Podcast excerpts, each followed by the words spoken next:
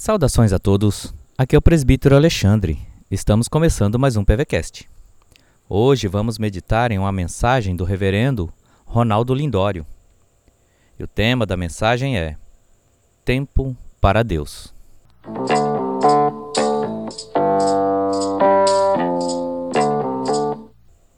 É nesse tempo privado e particular dos nossos corações que as verdadeiras batalhas são travadas.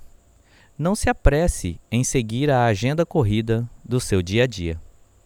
Tire um tempo para ponderar sobre a sua vida com Deus e ore como o salmista. Sonda-me, ó Deus, e conhece o meu coração. Prova-me e conhece os meus pensamentos. Vê se há em mim algum caminho mau e guia-me pelo caminho eterno. Salmo 139, 23 e 24. Na busca por um coração puro, talvez essa seja uma das orações mais marcantes na palavra. Ela reconhece a nossa incapacidade de autoconhecimento. Precisamos de Deus para nos sondar.